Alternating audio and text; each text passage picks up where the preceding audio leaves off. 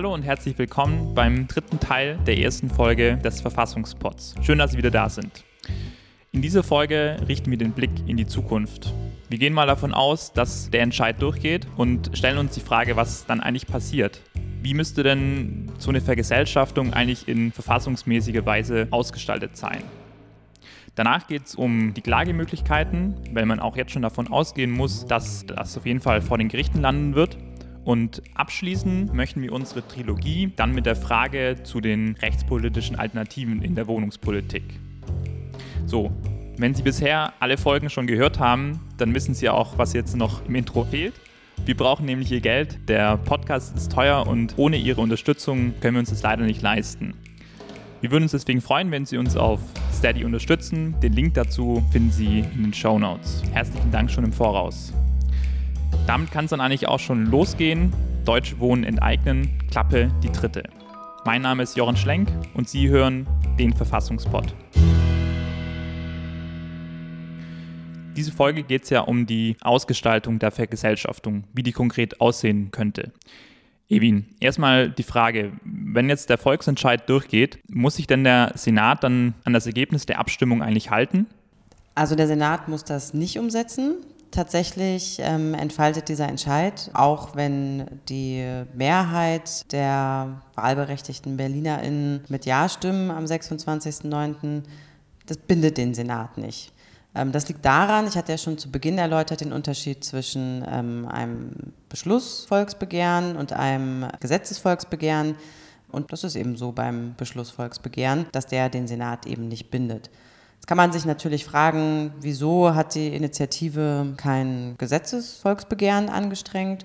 Ähm, und da ist der Standpunkt, den Sie ähm, vor einer Weile veröffentlicht hatten, gewesen, dass eben diese ganze Arbeit auf ehrenamtlicher ähm, Arbeit beruht und da einfach die Kapazitäten und die Ressourcen fehlen, um ein entsprechendes Gesetz auszuarbeiten, das ja, wie wir eben auch schon gehört haben, sehr komplex wäre, weil so viele komplexe rechtliche Fragen zu klären wären, ähm, und auch weitere Fragen. Insofern haben sie sich eben darauf beschränkt, dieses Beschlussvolksbegehren anzustrengen. Und wie genau soll das jetzt dann ausgestaltet werden? Also es wird ja nicht in staatlicher Hand sein. Also es ist ja irgendwie. Ähm, jein, also es soll ja eben nicht verstaatlicht werden, sondern es soll vergesellschaftet werden. Und nach dem Vorschlag der Initiative sollen die Wohnungsbestände in eine Anstalt des öffentlichen Rechts überführt werden. Was ist das überhaupt? Ähm, eine Anstalt des öffentlichen Rechts ist eine juristische Person des öffentlichen Rechts, die damit betraut ist, öffentliche Aufgaben auszuführen. Das ist in Berlin beispielsweise auch die BVG, also der äh, öffentliche Personennahverkehr ähm, ist als Anstalt des öffentlichen Rechts organisiert ähm, oder auch die Berliner Stadtreinigung. Die Frage ist, wieso ausgerechnet eine Anstalt des öffentlichen Rechts? Das habe ich Sebastian Schneider gefragt. Er ist Jurist ähm, und berät die Initiative rechtlich. Und er sagte, dass Ausgangspunkt eigentlich eben das Grundgesetz sei, da eben das Eigentum von der Privatnützigkeit umgewandelt werden muss in die Gemeinnützigkeit, weshalb sich nach Ansicht der Initiative dann eben eine öffentlich-rechtliche Rechtsform anbietet. Wobei es aber natürlich nicht zwingend sein muss, eine Anstalt des öffentlichen Rechts. Das ist jetzt nun aber der Vorschlag, der im Raum steht seitens der Initiative. Und die Initiative hat sich da auch schon Gedanken gemacht, wie das denn strukturell aufgebaut sein soll. Also wir stellen uns ein, ein Rätemodell vor mit verschiedenen Stufen. Ähm, auf der untersten Ebene soll es den Siedlungsrat geben, der soll für maximal 2000 Wohnungen zuständig sein. Und äh, da, da sollen die, die Mitglieder von den Mieterinnen und Mietern direkt gewählt werden. Darüber befindet sich dann der Gebietsrat, der äh, so in etwa nach den alten Berliner Ortsteilen zugeschnitten sein soll. Also das heißt, es gibt dann einen Gebietsrat für Kreuzberg und einen für Friedrichshain, auch wenn der Bezirk heute bekanntlich Friedrichshain-Kreuzberg heißt. Ja. Und ähm, über diesen dann 23 Gebietsräten ähm, gibt es dann den Gesamtrat, in den die Gebietsräte jeweils ein Mitglied entsenden. Ja, und das ist dann so, so insoweit die, die, die Pyramide der, der MieterInnen Selbstverwaltung. Äh, und dann on top gibt es noch den Verwaltungsrat als, als oberstes Organ und äh, in dem alle, alle zentralen Entscheidungen getroffen werden sollen. Also die Satzung verabschiedet und die Geschäftsführung gewählt und Leitlinien beschlossen und so weiter. Das ist so, so die Struktur, wie wir uns die vorstellen. Genau, das war Sebastian Schneider, der erklärt hat, wie die Initiative sich die Struktur dieser AÖR vorstellt. Und was da, glaube ich, sehr deutlich geworden ist, ist, dass die Initiative sich da ein hohes Maß an Selbstverwaltung vorstellt seitens der MieterInnen. Im obersten Organ, in dem Verwaltungsrat, äh, spiegelt sich das auch. Der soll nämlich zusammengesetzt sein aus 15 Personen, darunter fünf VertreterInnen der MieterInnen, ähm, vier äh, VertreterInnen der Beschäftigten der Anstalt des öffentlichen Rechts, vier aus der Stadtgesellschaft, was nichts anderes bedeutet als ähm, Berliner Bevölkerung, wobei es allerdings nicht auf deren Staatsangehörigkeit ankommen soll, und zwei VertreterInnen der Senatsverwaltung. Hier können dann aber aufgrund der gewählten Rechtsform oder der vorgeschlagenen Rechtsform seitens der Initiative, ähm, also es ist rechtlich nicht ganz unproblematisch, damit der Anstalt des öffentlichen Rechts im Prinzip der Staat handelt. Das heißt, es gibt gewisse rechtliche Anforderungen, die so eine Anstalt erfüllen muss, was die Zusammensetzung der Entscheidungsgremien betrifft. Insbesondere Christian Waldhoff meldet starke verfassungsrechtliche Bedenken an äh, in Bezug auf diese Zusammensetzung und diese Struktur der vorgeschlagenen Anstalt aber ein wirkliches, nicht nur demokratietheoretisches, sondern demokratie-verfassungsrechtsdogmatisches Problem gibt es bei der Konstruktion, wie dann diese vergesellschafteten Wohnungen verwaltet werden sollen. Denn da sieht ja äh, dieser Beschlussentwurf oder wie man das nennen will, der Antrag vor, dass eine Anstalt des öffentlichen Rechts gegründet werden soll, bei der freilich die demokratisch legitimierte öffentliche Hand nicht die Mehrheit hat. Und das ist glatt verfassungswidrig. Das kann man sagen, das ist nicht zu retten. Das kann nicht sein, dass die Politik das dann einer Mehrheit aus Mietern und Gewerkschaften in die Hand gibt, wie da weiter verfahren wird und was das weitere Schicksal dieses gemeinwirtschaftlichen Unternehmens dann sein soll. Dann kann man es nicht als Anstalt des öffentlichen Rechts. Anstalt des öffentlichen Rechts heißt Teil des Staates. Das würde bedeuten, dass der Personalrat der Humboldt-Universität, das macht er manchmal auch, die Regierung hier übernehmen wird. Das geht nicht. Das ist Demokratie, nicht nur Demokratie theoretisch absurd, sondern auch vor keinem verfassungsrechtlichen ernsthaften Demokratiemodell zu rechtfertigen. Das vertritt auch niemand. Körperschaften können Selbstverwaltungsrechte haben.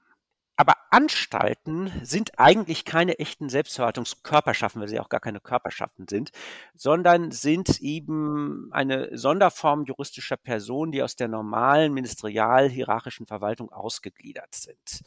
Und äh, äh, da muss der Staat sozusagen, also da ist schon jede Beteiligung von Fremden schon ein Problem, aber wenn die die Mehrheit haben, geht's gar nicht. Ähm, hinzu kommt aber auch noch, dass der Vorschlag der Initiative vorsieht, wie gesagt, dass auch VertreterInnen der Stadtgesellschaft in diesem Verwaltungsrat sitzen sollen. Und diese Stadtgesellschaft ist, wie gesagt, nichts anderes als äh, BerlinerInnen. Ähm, das bezeichnet das. Und in Berlin ist es natürlich so, dass viele der EinwohnerInnen keine deutschen Staatsangehörigen sind. Und auch das kann Probleme aufwerfen im Hinblick auf die demokratische Legitimation, meint Christian Waldhoff. Ja, also Demokratie heißt ja jetzt, also ich referiere mal, was das Bundesverfassungsgericht sagt. Das ist natürlich nicht unumstritten, das ist klar. Äh, Demokratie bedeutet eben die Rückführbarkeit äh, äh, von jeglicher politischer Herrschaft auf das Staatsvolk und das Staatsvolk verstanden als Summe der Staatsangehörigen. Und äh, äh, das macht das Bundesverfassungsgericht mit sogenannten Legitimationsketten, eine personelle, eine sachlich-inhaltliche und eine institutionelle äh, Legitimationskette. Die institutionelle sind die Institutionen, die in der Verfassung selbst schon vorgesehen sind. Die personelle sind letztlich, dass die Bürgerinnen und Bürger Abgeordnete wählen, also die, die wählbaren Gremien bestücken. Und die sachlich-inhaltliche ist, dass durch demokratisch zustande gekommene Gesetze inhaltlich gesteuert wird. Und äh, das Gericht sagt in ständiger Rechtsprechung, es muss ein hinreichendes Legitimationsniveau aus einer Zusammenschau dieser Legitimationsketten äh, erfolgen, wobei bei der personellen Legitimationskette eben nur Staatsbürgerinnen und Staatsbürger aktiv mitwirken können. Ähm, nun gibt es aber eine Entscheidung des Bundesverfassungsgerichts aus dem Jahr 2002, in dem das Gericht äh, entschieden hat, dass es eben möglich ist, von der lückenlosen personellen demokratischen Legitimation abzuweichen im Rahmen der funktionalen Selbstverwaltung. Bei funktioneller Selbstverwaltung ähm, handelt es sich darum, wenn bestimmte eingegrenzte Aufgaben wahrgenommen werden. Und insofern sieht Tim Wiel ähm, eine Parallele zu dem, was die Initiative hier anstrebt, auch wenn er bei dem Vorschlag der Initiative durchaus noch Probleme und Nachbesserungsbedarf sieht. Der zweite Senat des Bundesverfassungsgerichts hat ja im Jahr 2002 ein sehr wichtiges Urteil äh, gefällt äh, zu dem Lippe-Verband, zu der Emscher Wassergenossenschaft. Und das scheint mir hier eigentlich die einschlägigste Konstellation zu sein. Da geht es nämlich um Selbstverwaltung. Da geht es um das, was klassisch in der, in der Bundesrepublik als funktionale Selbstverwaltung bezeichnet wird. Das ist aber gar nicht so weit entfernt davon, wenn man sich jetzt mal sozusagen einfach von den traditionellen Akteuren äh, da äh, so ein bisschen distanziert. Das ist eigentlich nicht so weit entfernt davon, was hier diese Anstalt des öffentlichen Rechts oder was sozusagen die Initiative ähm, äh, da machen will. Und das hat letztendlich mit einer Form von Betroffenenpartizipation zu tun, die als ein, ähm, das Bundesverfassungsgericht sagt es da selbst äh, 2002 in der Entscheidung, die sozusagen eine, einen, einen anderen Legitimationsstrang noch, nämlich über die Autonomie, ne, über die Autonomie der Bürgerinnen und Bürger, über ihre Selbstbestimmung aufmachen will, die eben nicht nur über die Legitimationskette dann über den Senat laufen würde, beziehungsweise also mit dem zentralen Wahlakt äh, sozusagen zum Abgeordnetenhaus im, im Zentrum, äh, sondern ähm, diese Betroffenenpartizipation kann durchaus auch bei so einer neu zu schaffenden Einrichtung eine äh, wichtige Funktion haben und sie muss allerdings, das ist aus dem Urteil dann auch zu entnehmen, Sie muss allerdings zumindest Anteile einer Mitbestimmung dann auch der staatlichen Vertreterinnen und Vertreter enthalten. Also der Senat muss in der Tat beteiligt sein. Das muss man der Initiative dann eben auch wirklich nochmal klar sagen. Der Senat muss da eine wichtige äh, Stellung haben in dem Verwaltungsrat. Und vor allem, ich, das sieht ja auch die Initiative schon vor, man kann da jetzt über Mehrheitsverhältnisse noch nachdenken und so weiter, aber ich glaube, der Punkt, der da noch fehlt in der Broschüre jedenfalls, sind die Aufsichtsrechte. Also bei den Aufsichtsrechten, glaube ich, muss man nachsteuern.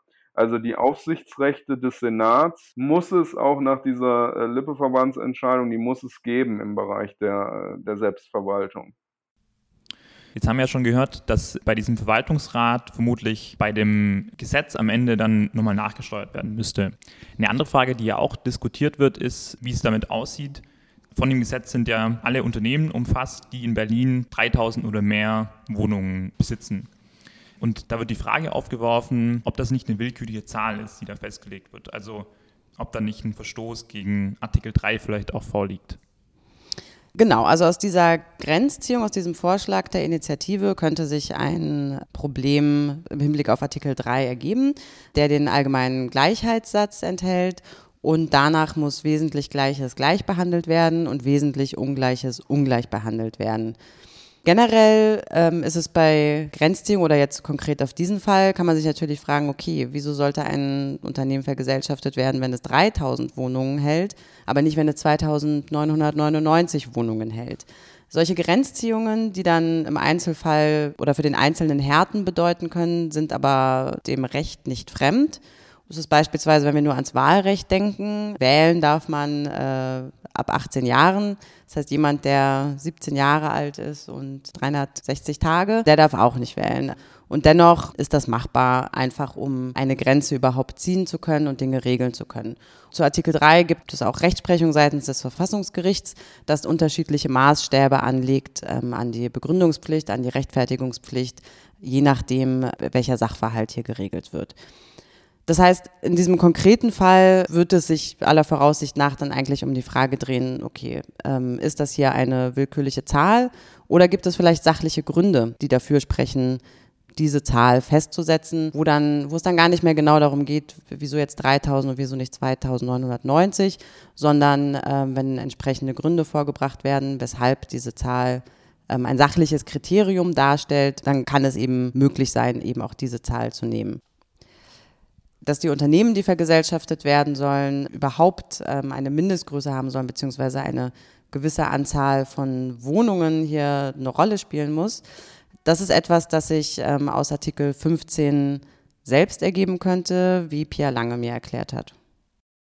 Diese Frage um Anwendbarkeit von Artikel 3 knüpft ja auch immer so ein bisschen noch auf ein anderes Tatbestandsmerkmal an, was auch umstritten ist, ob das im 15 enthalten ist, nämlich diese Frage der Sozialisierungsreife, also ob man eben ähm, im Hinblick auf die Wohnungsunternehmen dann eine bestimmte Größenordnung braucht. Und die Initiative hat ja jetzt erstmal, oder hatte ja in ihrem Vorschlag diesen Wert von 3000 Wohnungen aufgenommen und daran entzündete sich ja jetzt auch diese Artikel 3-Debatte dann letztlich. Ähm, also, dass der Artikel 3 gelten muss, das ist, glaube ich, klar.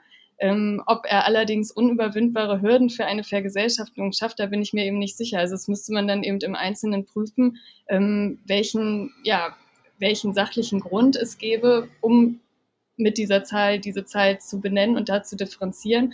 Aber es erscheint mir jetzt jedenfalls nicht von vornherein als völlig ähm, ungeeignet, dass man also einen Wert nimmt, der nahelegt, dass dieses Unternehmen dann eine gewisse wirtschaftliche Bedeutung hat und das anhand der Anzahl der Wohnungen zu bemessen, ähm, ist ja jetzt nicht von vornherein ähm, abwegig. Sicher, ob man das, ob äh, ein Verfassungsgericht, sei es dann in Berlin oder in Karlsruhe, das für ähm, die richtige Größe hält, das wage ich nicht zu prognostizieren. Ein weiteres Problem im Hinblick auf Artikel 3 nach dem Vorschlag der Initiative könnte sich ergeben, in Bezug auf Ausnahmen, die die Initiative hier vorsieht bzw. vorschlägt. Nicht vergesellschaftet werden sollen nämlich solche Unternehmen, die beispielsweise nicht auf Gewinnerzielung ausgerichtet sind und auch landeseigene ähm, Wohnungsbaugesellschaften. Jetzt ist es aber so, dass landeseigene Wohnungsbaugesellschaften teilweise auch privatrechtlich organisiert sind weshalb sich dann eben die Frage stellen ließe, weshalb diese einen privatrechtlich organisierten Unternehmen von der Vergesellschaftung betroffen sein sollen, andere hingegen nicht. Dazu haben wir Pia Lange gefragt, wie da ihre Einschätzung ist. Das wäre jetzt eben die Frage, wenn man Wohnungsunternehmen ausnimmt, die eigentlich auch marktwirtschaftlich agieren, dann wäre halt die Frage, womit sich das rechtfertigen ließe. Also ich bin mir jetzt nicht sicher, ob sich das jetzt so in, in diesem Gesetzesentwurf so abgebildet hat. Das müsste ich nochmal nachschauen. Aber da könnte sich dann in der Tat ja die Frage stellen, warum, das könnte ja dann wirklich eine Ungleichbehandlung von der gleichen Gruppen sein, wenn man die ähm, außen vor lässt.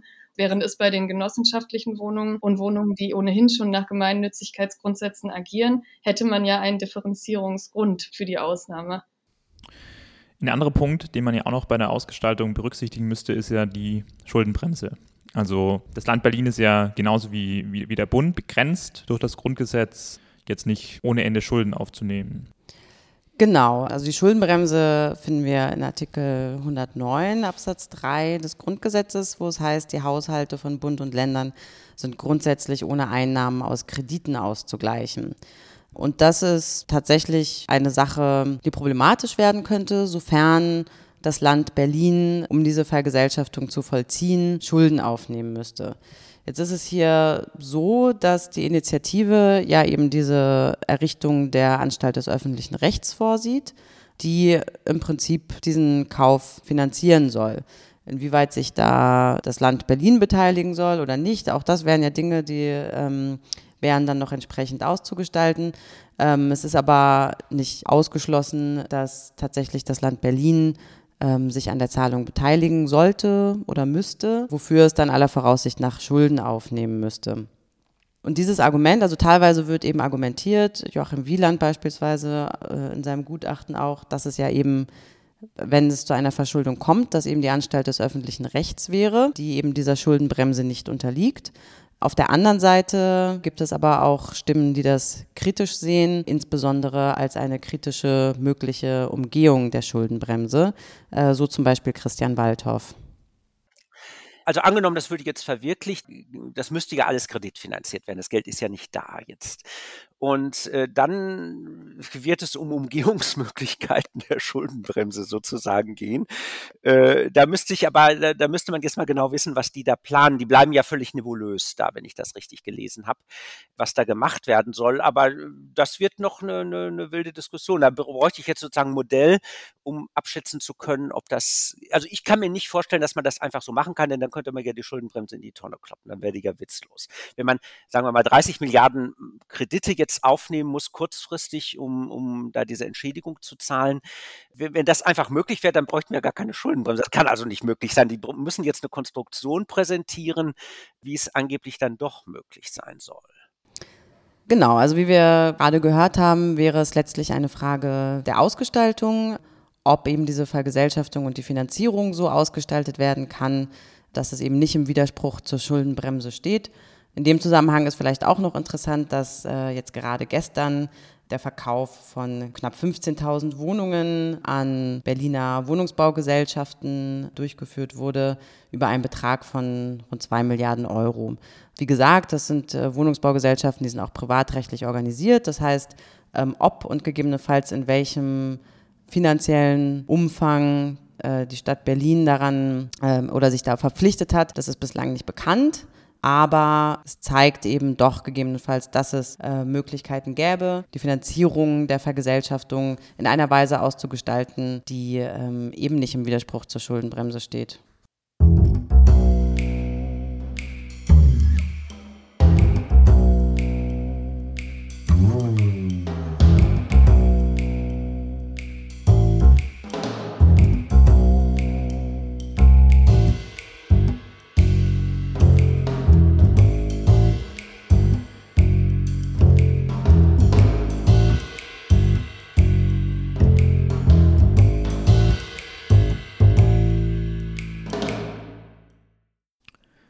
Angesichts der vielen offenen Rechtsfragen wird man ja auch sicher davon ausgehen können, dass der Rechtsweg eingeschlagen wird.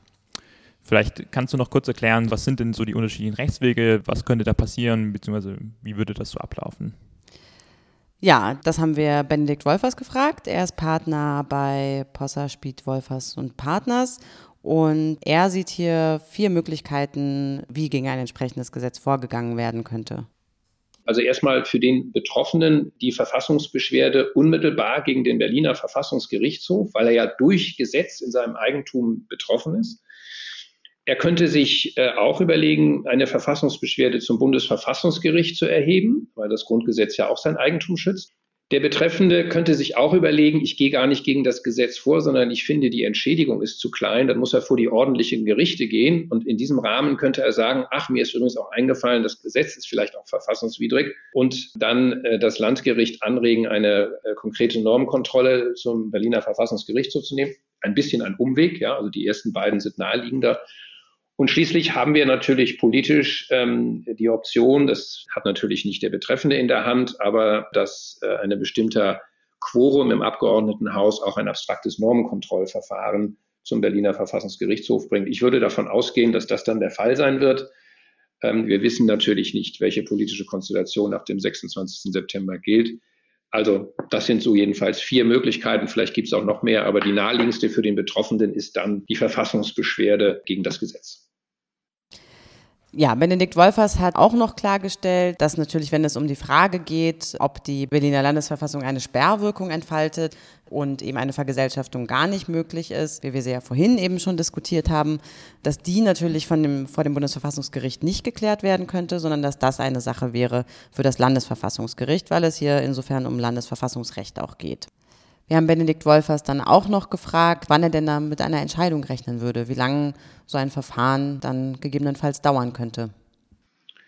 Ja, eine Einschätzung. Ähm, ich würde denken, der Berliner Verfassungsgerichtshof würde diese wichtige Frage in einem Zeitraum zwischen, ich mache mal ganz breit, sechs und 18 Monaten beantworten. Ja, im, im, äh, im normalen Verfahren. Also wenn wir jetzt keinen einstweiligen Rechtsschutz haben, darüber haben wir ja nicht gesprochen, das ist nochmal besonders kompliziert, finde ich. Also mir wäre hier ein Hauptsacheverfahren durchaus lieber, in dem man dann in Ruhe die verfassungsrechtliche Lage prüfen kann.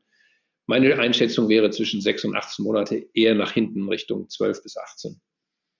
Ja, was ja auch noch natürlich zu bedenken ist, angesichts dieser vielen offenen, ungeklärten Rechtsfragen und dann auch eines sich fast sicher anschließenden Rechtsstreits, die Frage der Rechtsunsicherheit.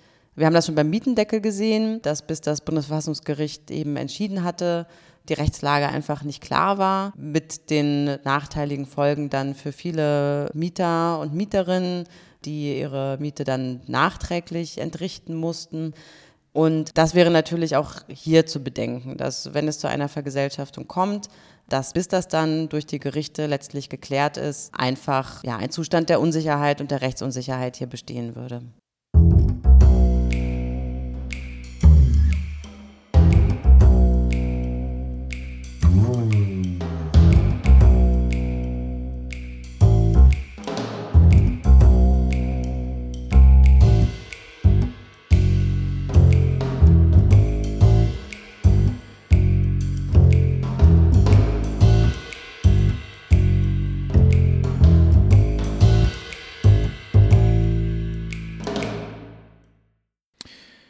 Kämpfen uns weiter voran und äh, sind jetzt schon beim letzten Themenkomplex angekommen, den rechtspolitischen Alternativen.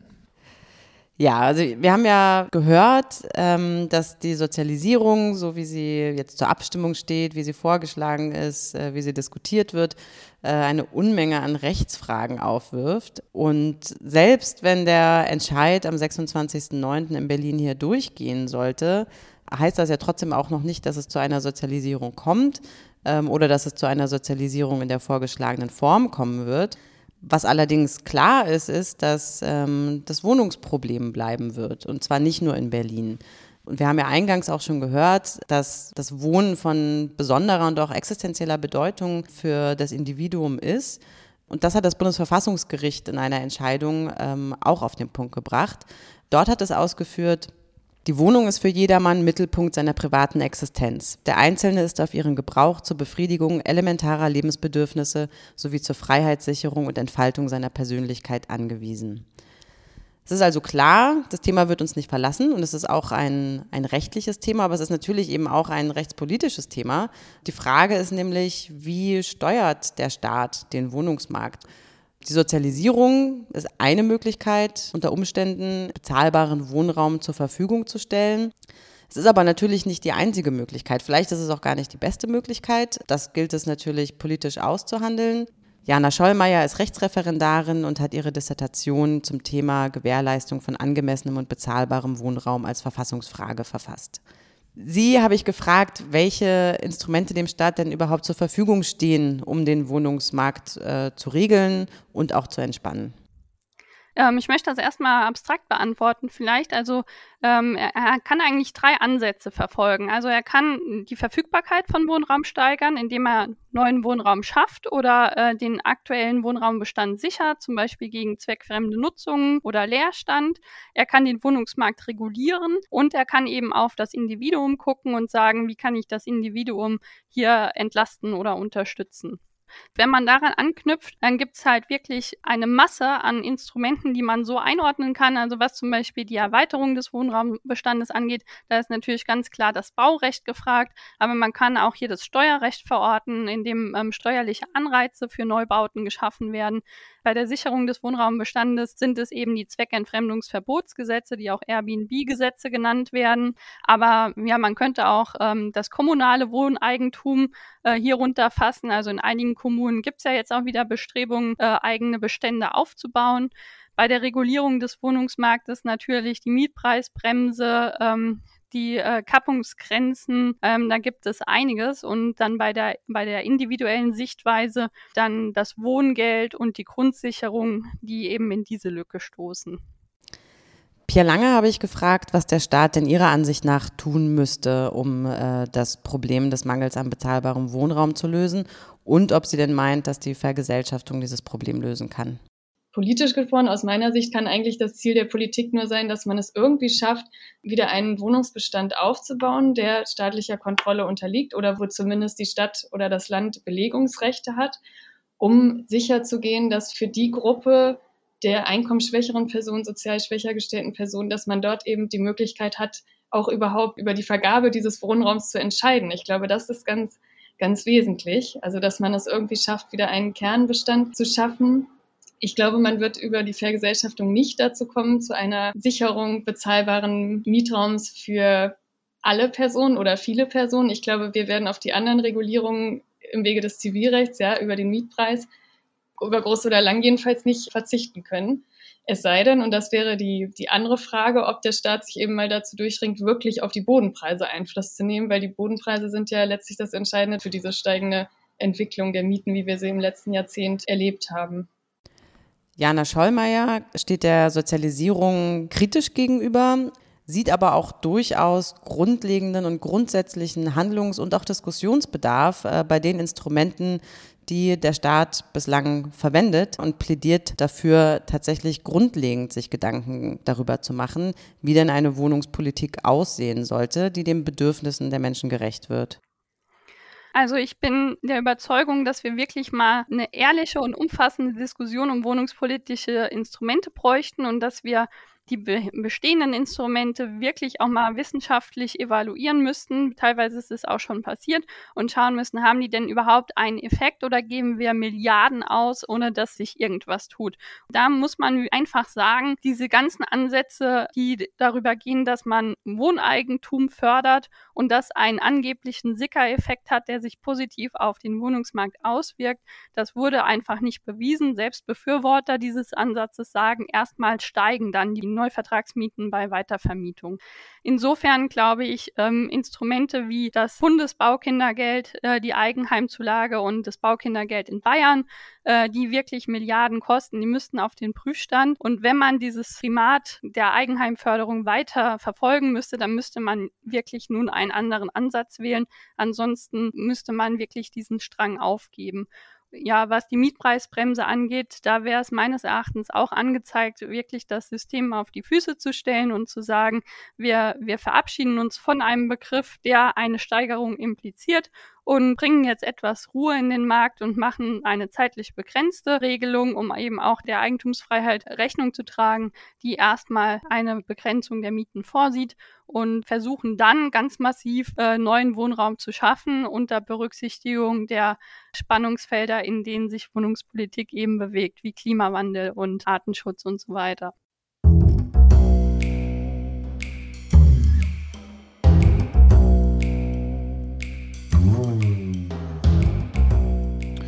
So, wir atmen erstmal auf. Der dritte Teil unserer Trilogie nimmt jetzt ein Ende.